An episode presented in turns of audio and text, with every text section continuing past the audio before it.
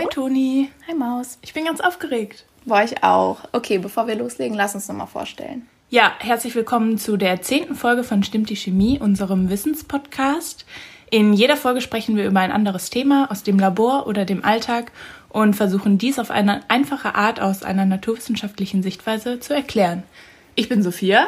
Und ich bin Antonia. Und wir sind Chemiestudentinnen an der WWU in Münster und machen gerade unseren Master.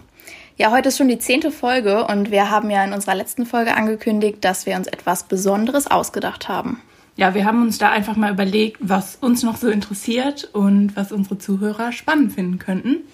Ja, was kann man eigentlich alles mit einem Abschluss in Chemie machen? Oder in welchem Bereich arbeitet man später, wenn man etwas Chemisches machen möchte?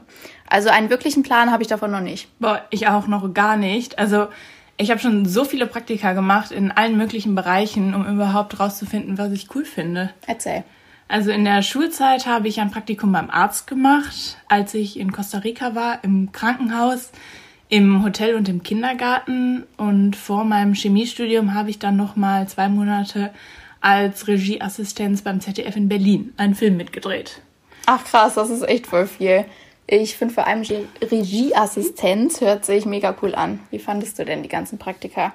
Ja, also teilweise waren echt alle ganz cool und interessant, aber zum Beispiel jetzt das Praktikum beim Fernsehen war ein Knochenjob. Also ich habe da echt nach drei Tagen zu Hause angerufen und gesagt, dass ich das Praktikum zwar zu Ende mache, aber ich war eigentlich schon durch damit. Ich hatte einfach keinen Bock mehr. Oh, kacke. Ja, aber Berlin, in Berlin zu arbeiten ist doch eigentlich mega cool, oder? Also ich meine, Berlin an sich ist mega cool und ich habe super viel erlebt. Also ich bereue es auch überhaupt nicht. Die Leute waren mega nett. Aber ich habe mich auch super kurzfristig dann entschieden, einfach mit dem Chemiestudium anzufangen. Also man muss auch dazu sagen, dass ich zwar Chemie als LK hatte und meine Noten da auch immer ganz gut waren, aber ich hatte das vorher nicht so geplant. ja, also bei mir ging das eigentlich ziemlich schnell. Ich hatte Chemie zwar nicht als LK, aber ich wusste schon relativ früh, dass ich ins Labor möchte. Und bis jetzt hat sich da nichts geändert. Aber wir beide haben ja auch zusätzlich zu den ganzen Praktika, die wir in der Uni haben, also wenn wir da halt im Labor stehen, noch ein Industriepraktikum gemacht. Ja, genau. Also ich habe letztes Semester ein dreimonatiges Praktikum bei Ivonic im Bereich des technischen Services gemacht, weil ich eben nicht wusste, was ich mit meinem Chemieabschluss so anfangen kann und was ich danach machen möchte. Ja, dein Praktikum war ja dann sozusagen im Bereich Wirtschaftschemie. Und an unserer Uni hier in Münster kann man sich nach dem abgeschlossenen Chemie-Bachelor zwischen einem normalen Master in Chemie oder auch einem Master in Wirtschaftschemie entscheiden. Wir beide machen jetzt den normalen Chemie-Master, weil ich es einfach liebe, im Labor zu stehen. Ja, genau. Also dadurch, dass mir das Praktikum schon mal einen Einblick in die Wirtschaftschemie gegeben hat, habe ich bemerkt, dass. Deswegen studieren wir jetzt einfach normale Chemie weiter, ne? Ja. Mein Industriepraktikum habe ich bei BASF in Düsseldorf gemacht, im Bereich der Kosmetikentwicklung. Dabei wird halt versucht, die ganzen synthetischen Polymere, also das Mikroplastik in Cremes und Shampoos, durch natürliche Polymere zu ersetzen. Also von der Thematik fand ich das super interessant. Leider hat mir Corona ein bisschen dazwischen gefunkt, weil das Praktikum sollte eigentlich zwei Monate gehen. Jedoch war die Hälfte leider nur noch Recherchearbeit im Homeoffice. Ja, das ist traurig. Aber ich konnte dich zu Hause besuchen. Ja, stimmt. Aber generell finde ich es einfach richtig gut, wenn man durch so ein Industriepraktikum schon mal in einen Beruf reinschnuppern kann, der einen interessiert und den man vielleicht später mit dem fertigen Chemiestudium machen möchte. Genau, aber ich meine, Praktika helfen ja eben nicht nur Berufe zu finden, die man später ausüben möchte, sondern natürlich auch auszusortieren, was man eben nicht machen möchte.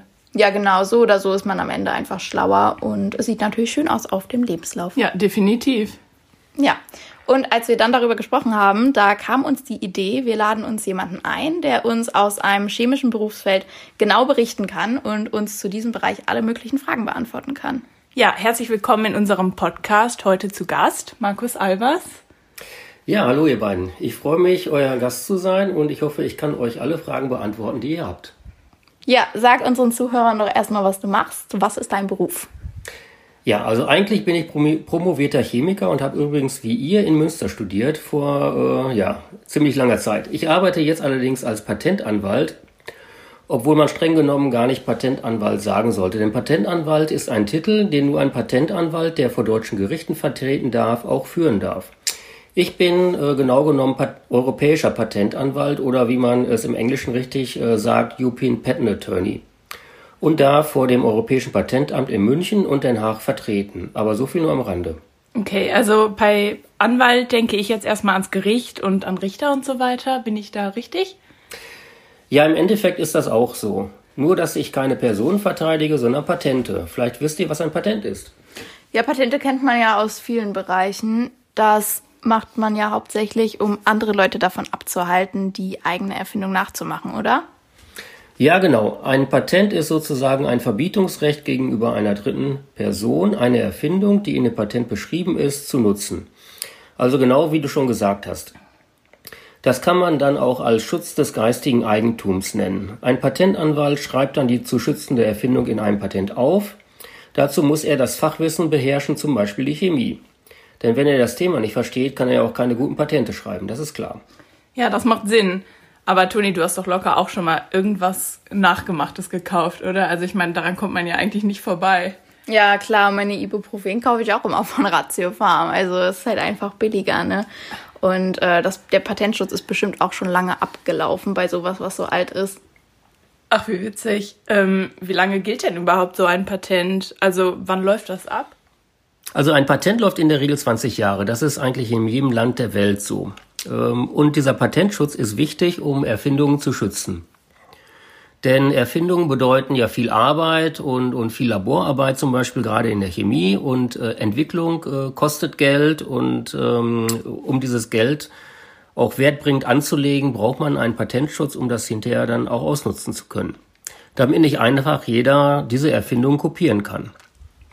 Zum Beispiel ist es wichtig, äh, gerade im, im Bereich der Arzneimittel so einen Patentschutz zu bekommen, denn ein Arzneimittel bedeutet extrem viel Arbeit und Geld. Äh, das dauert teilweise zehn Jahre, bis sowas entwickelt ist. Und äh, wenn der Patentschutz nicht da wäre, würde keine Firma solche Arzneimittel entwickeln wollen, weil sie dafür dann hinterher kein Geld bekommen.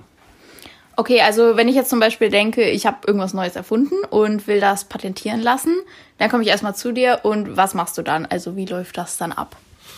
Also zuerst setzen wir uns zusammen und schreiben eine Patentanmeldung. Eine Patentanmeldung ist äh, sozusagen das äh, Dokument, was die Erfindung beschreibt und das muss so wasserdicht beschrieben sein, dass es auch hinterher allen Anfechtungen standhält. Wenn wir die Patentanmeldung dann geschrieben haben, dann reichen wir die beim Patentamt ein und äh, wir bekommen sozusagen einen Anmeldetag. Der ist wichtig, um zu wissen, was vorher und was nachher war. Wenn das jetzt beim Patentamt angemeldet ist, äh, kümmere ich mich dann um die Erteilung des Patentes. Das heißt, ich äh, äh, stehe dann im Kontakt mit dem Patentamt, mit dem Prüfer und diskutiere und verhandle, was von dem, von, was von dieser Erfindung dann patentwürdig ist und was eventuell vielleicht nicht patentwürdig ist, um dann hinterher ein valides und, und standfestes Patent äh, zur Erteilung zu bringen. Manchmal wird so ein Patent nämlich nicht erteilt, nämlich genau dann, wenn so eine Erfindung nicht neu oder erfinderisch ist. Das heißt, wenn es sowas schon gab, ist es ja keine Erfindung mehr, also ist es dann auch nicht mehr würdig, ein Patent zu bekommen darauf. Okay, ja klar, das macht, das macht Sinn. Copyright. okay, weiter geht's. Also wann wird es spannend? Ja, spannend wird es eigentlich dann, äh, wenn zu diesem Patent äh, oder wenn das Patent, was äh, die Erfindung schützt, äh, ein Produkt ist, was dann auch hinterher im Markt verkauft wird, also im Markt erhältlich ist. Und dann kommt es zu dem genannten Gerichtsprozess. Genau, ja, nicht, nicht automatisch, denn ähm, in der Regel werden solche Patente auch äh, geachtet von Dritten. Das heißt, äh, bevor die ein neues Produkt oder wenn, bevor die ihr Produkt auf den Markt bringen, gucken die, welche Patente gibt es und ähm, in der Regel werden solche Patente dann auch beachtet und äh, die warten dann halt so lange, bis das Patent abgelaufen ist. Aber es gibt durchaus den Fall, dass ähm, ähm, die Leute meinen, okay, die Patente sind jetzt doch nicht so stabil und so ähm, ähm, äh, valide, sodass man die angreifen kann und kommen dann mit ihrem Produkt auf den Markt und dann geht das äh, Verletzungsverfahren los. Das heißt, wir prüfen dann, ob dieses ähm, äh, Produkt wirklich unter das Patent fällt und wenn ja, dann wird so ein Verletzungsprozess bzw. Gerichtsprozess losgetreten. Und ist dieser Gerichtsprozess dann genauso wie wir den auch kennen, einfach mit Richter, Ankläger und Angeklagten oder? Ja, das ist genauso. Also das äh, verletzende Produkt gehört ja jemandem, nämlich dem Dritten, dem potenziellen Patentverletzer. Dann gibt es den Patenteigentümer. Und äh, es gibt dann den Richter, äh, der dann hinterher entscheiden muss, ist es eine Verletzung, äh, ja oder nein. Und äh, das sieht dann im Endeffekt so aus, wie man es auch vom Fernsehen her kennt oder von anderen Gerichten. Äh, auf der einen Seite der Verletzer, auf der anderen Seite der Patentinhaber und äh, in der Mitte der der Richter oder ähm, äh, manchmal auch das äh, Patentamt, je nachdem, vor welcher ähm, Jurisdiktion man gerade ist. Okay, das ist natürlich echt interessant. Was gefällt dir denn so gut? Also was gefällt dir denn besonders an deinem Job? Ich muss noch kurz eine Zwischenfrage. Warst du schon mal vor Gericht? Nee. Äh, doch, doch, doch. Ich war sogar wirklich einmal, ja, ich war einmal dabei. Aber du musstest nicht irgendwas sagen. Nein. Okay. Ich war, ich, also ich, Ich war nicht nur, der Angeklagte. Nee, ich war noch nie bei einem Gerichtsprozess, aber ich stelle mir das auch Das super interessant, interessant. Ja. Genau, also was findest du denn besonders cool an deinem Job?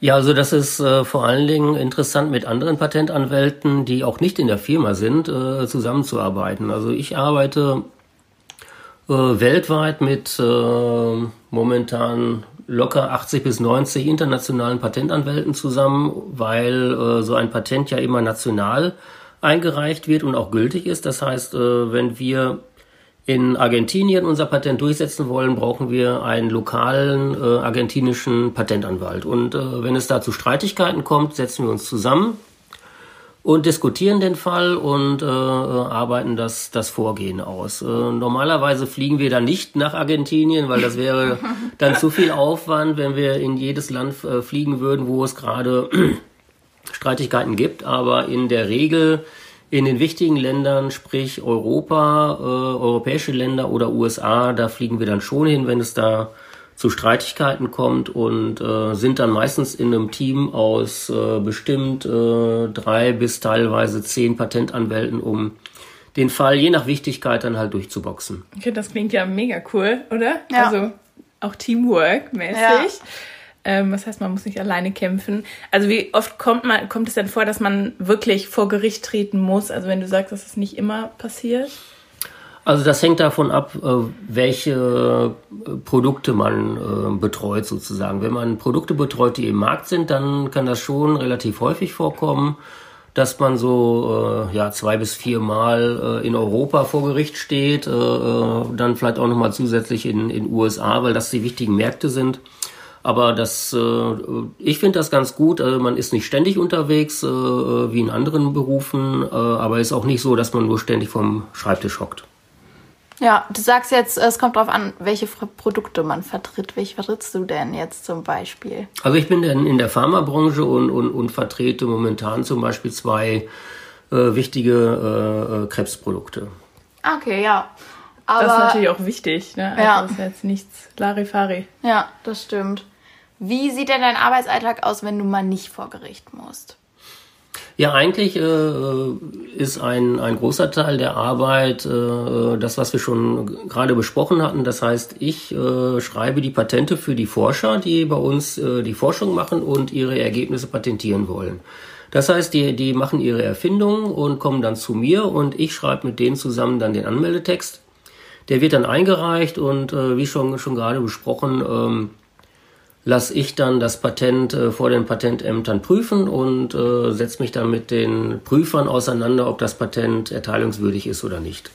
Das ist äh, ja, das ist ein ein äh, ein signifikanter Teil der Arbeit. Aber zusätzlich kommen dann natürlich die wirklich interessanten Fälle, wo es dann hinterher um Produkte ge geht, die im Markt sind und wo es potenzielle Verletzer gibt. Und ähm, da habe ich momentan auch relativ viel zu tun mit, äh, mit Verletzern weltweit. Das heißt, wir Du, mu- du musst diskutieren kurz erklären, was Verletzer sind. Ich glaube, das, Äh, das Verletzer sind nicht. Patentverletzer. Also Okay. wenn, wenn ein Dritter äh, ein Produkt äh, in den Markt bringt, wo wir sagen als Patentinhaber, das verletzt unser Patent, das ist das Ah, Gleiche. okay.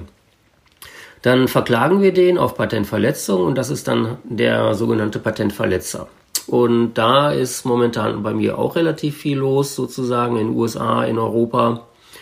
Ähm, das ist auch ein großer Teil äh, der Arbeit, der dann wirklich Spaß macht, weil ein Patent einzureichen und durch und äh, zur Erteilung zu bringen, ist zwar äh, schön und nett, aber ähm, das Patent ist ja eigentlich wirklich dazu da, um das Produkt im Markt zu schützen. Und wenn es dann wirklich dann mal zu so einem Fall kommt, ist das hochinteressant. Das ist nicht äh, gerade im Pharmabereich nicht ähm, nicht alltäglich. Äh, deswegen bin ich da auch ganz ganz froh drum, dass dass ich sowas da betreuen darf. Okay, aber das heißt ja, dass du jetzt momentan in den Corona-Zeiten ganz entspannt von zu Hause arbeiten kannst und nicht unbedingt ins Labor musst, oder?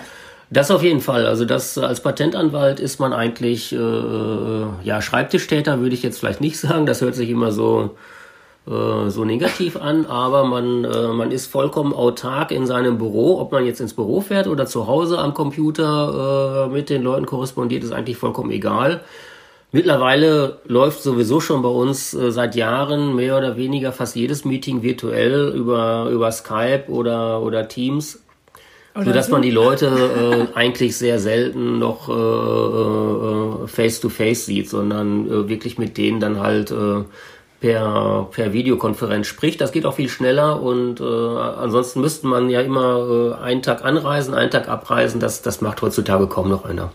Großes Kostenersparnis auch, ne? Auf jeden Fall. Ja, was mich jetzt noch echt interessieren würde, was war denn dein schwerster oder längster Fall?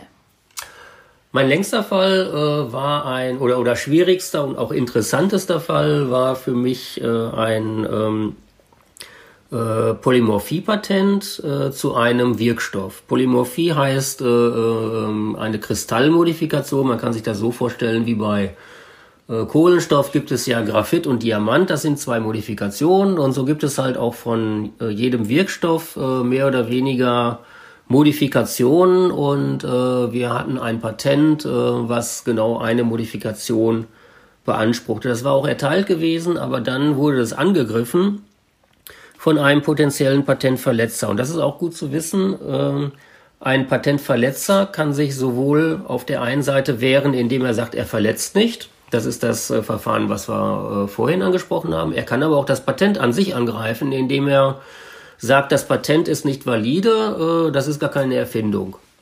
Das ist sozusagen die, die zweite Verteidigungslinie. Und das äh, hat jetzt so einer gegen ähm, eines meiner Patente vor Jahren schon gestartet und auch, ähm, auch gegen eins deiner Patente, das du geschrieben hast. Ja, ja, das ah, habe ich okay. selber geschrieben ähm, und ähm, das äh, war dann so interessant, dass äh, die erste Instanz haben wir dann gewonnen. Äh, da waren dann Zeugen dabei, also Forscher, es waren Erfinder dabei, die vernommen worden sind. Wir haben Uniprofessoren weltweit interviewt äh, mit, äh, mit eidesstattlichen Erklärungen, die wir eingereicht haben, ob das jetzt eine Erfindung ist oder nicht.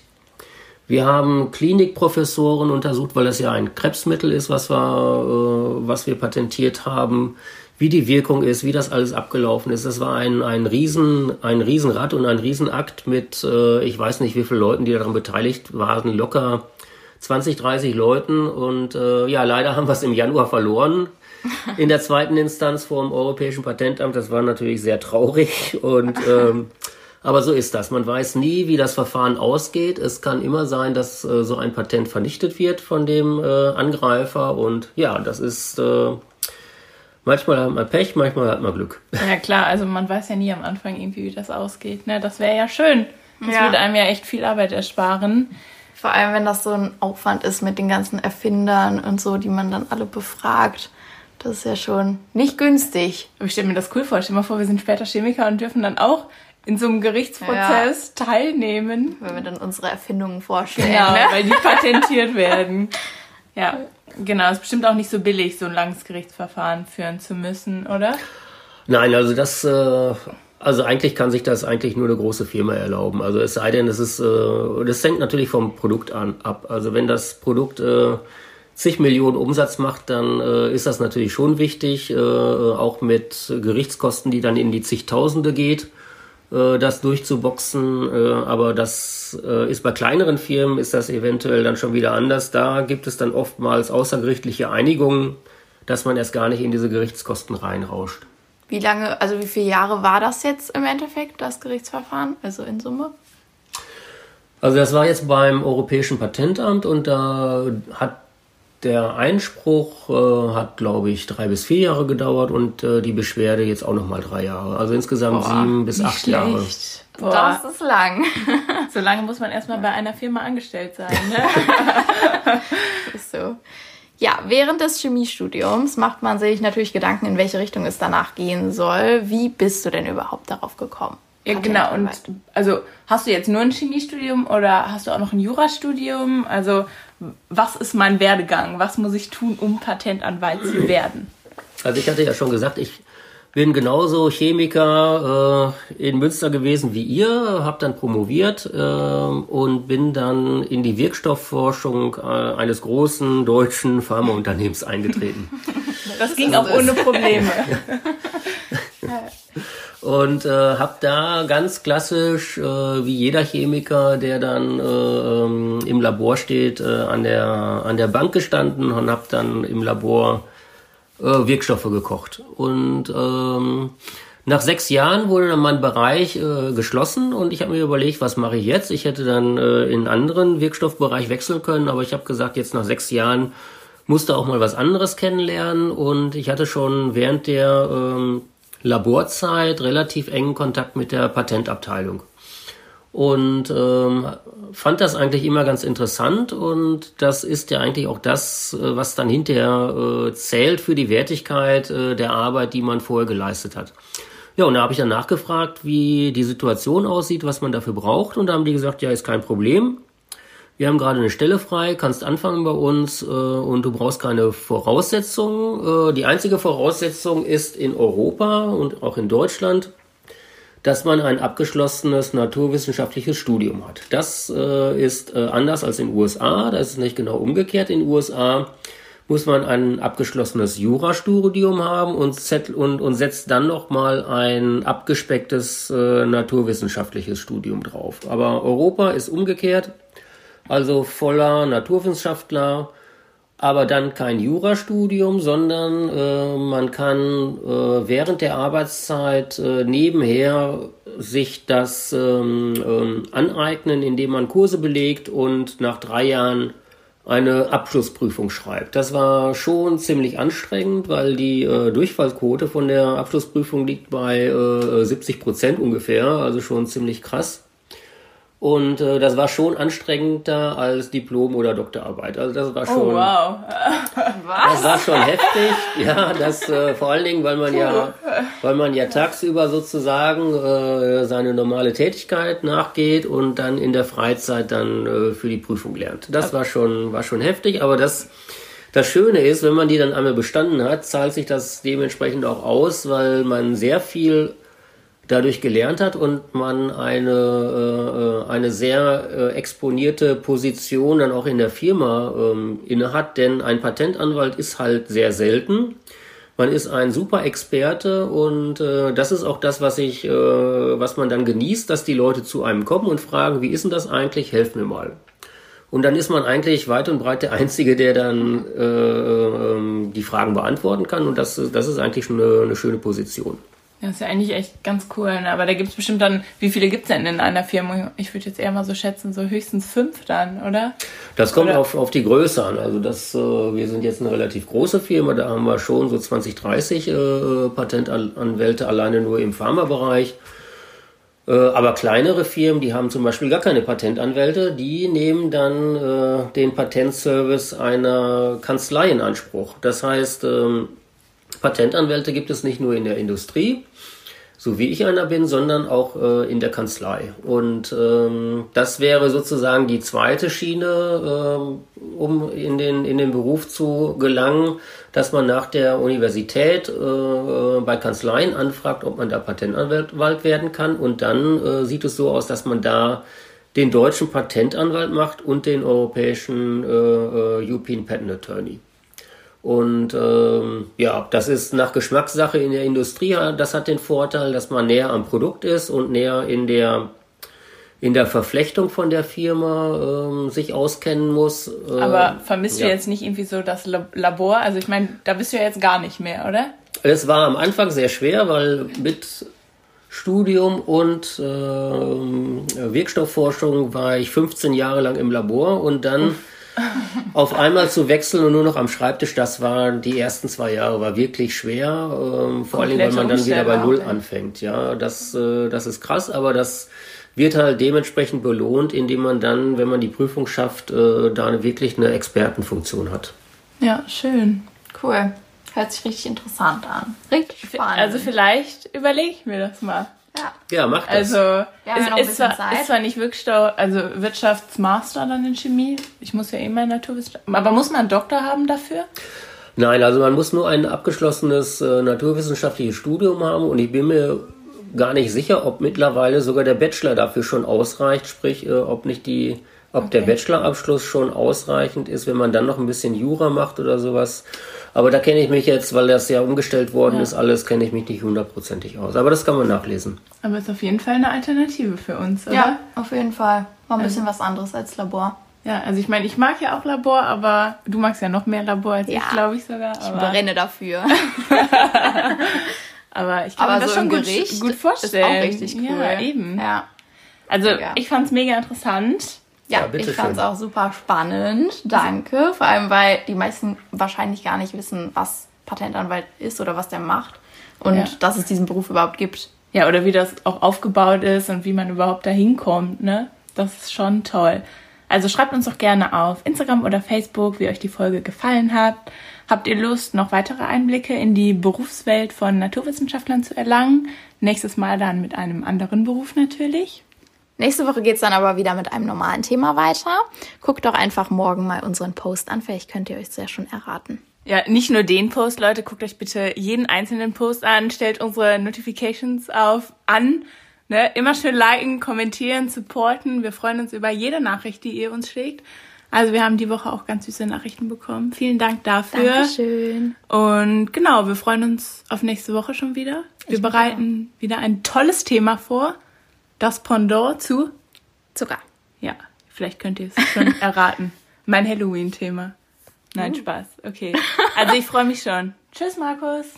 Danke, Papa. Bitte. Ciao. Tschüss.